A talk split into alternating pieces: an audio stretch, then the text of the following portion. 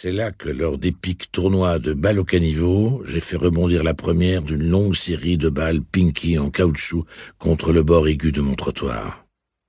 J'ai escaladé des tas de neige sale que les chasse-neige de nuit avaient repoussés de part et d'autre de la rue, et j'ai marché sur les congères d'un carrefour à l'autre en Edmond Hillary du New Jersey. Ma sœur et moi, comme des badauds à la fête foraine, on allait regarder ce qui se passait à l'intérieur de l'église à côté de chez nous, derrière ces énormes portes en bois, témoins du sempiternel défilé des baptêmes, des mariages et des obsèques. Je suivais mon grand-père, un beau type, élégant bien que dépenaillé, qui marchait d'un pas chancelant, le bras gauche paralysé contre sa poitrine, faisant un peu d'exercice, après une attaque dévastatrice dont il ne s'était jamais tout à fait remis. Dans notre jardin, tout près de notre porche, se dresse le plus grand arbre de la ville, un impressionnant être pourpre. Son empire au-dessus de notre maison est tel que si la foudre frappait au bon endroit, on serait tous morts, écrasés comme des escargots sous le petit doigt de Dieu. Les soirs où gronde l'orage lorsque la foudre fait virer au bleu cobalt la chambre de la famille, j'observe ces bras immenses qui bougent et s'animent dans le vent et les éclairs blancs. Allongé, je reste éveillé à me faire du mouron pour mon ami le monstre, dehors. Les jours de soleil, ces racines sont un fort pour mes soldats, un corral pour mes chevaux et une deuxième maison pour moi. J'ai l'insigne honneur d'être le premier du pâté de maison à oser grimper sur ses plus hautes branches. Là, je m'évade, j'échappe à tout ce qui se passe en dessous. J'erre pendant des heures parmi ces branches, les voix de mes copains me parviennent d'en bas, assourdis, alors que du trottoir ils essaient de suivre ma progression.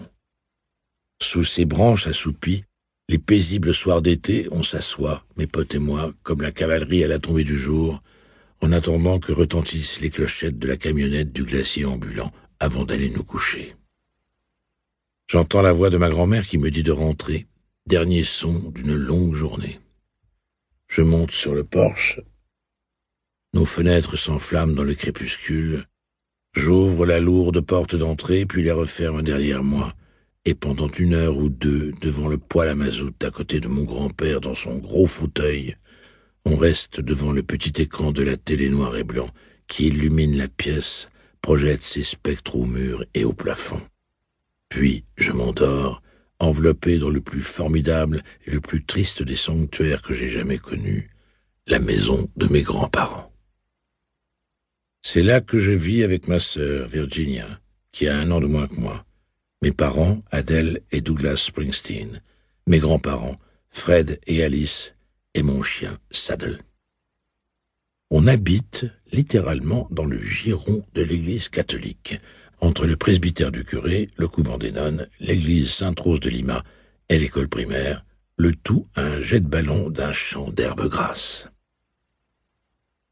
Dieu a beau nous dominer ici, il est entouré d'hommes, de fous, pour être précis.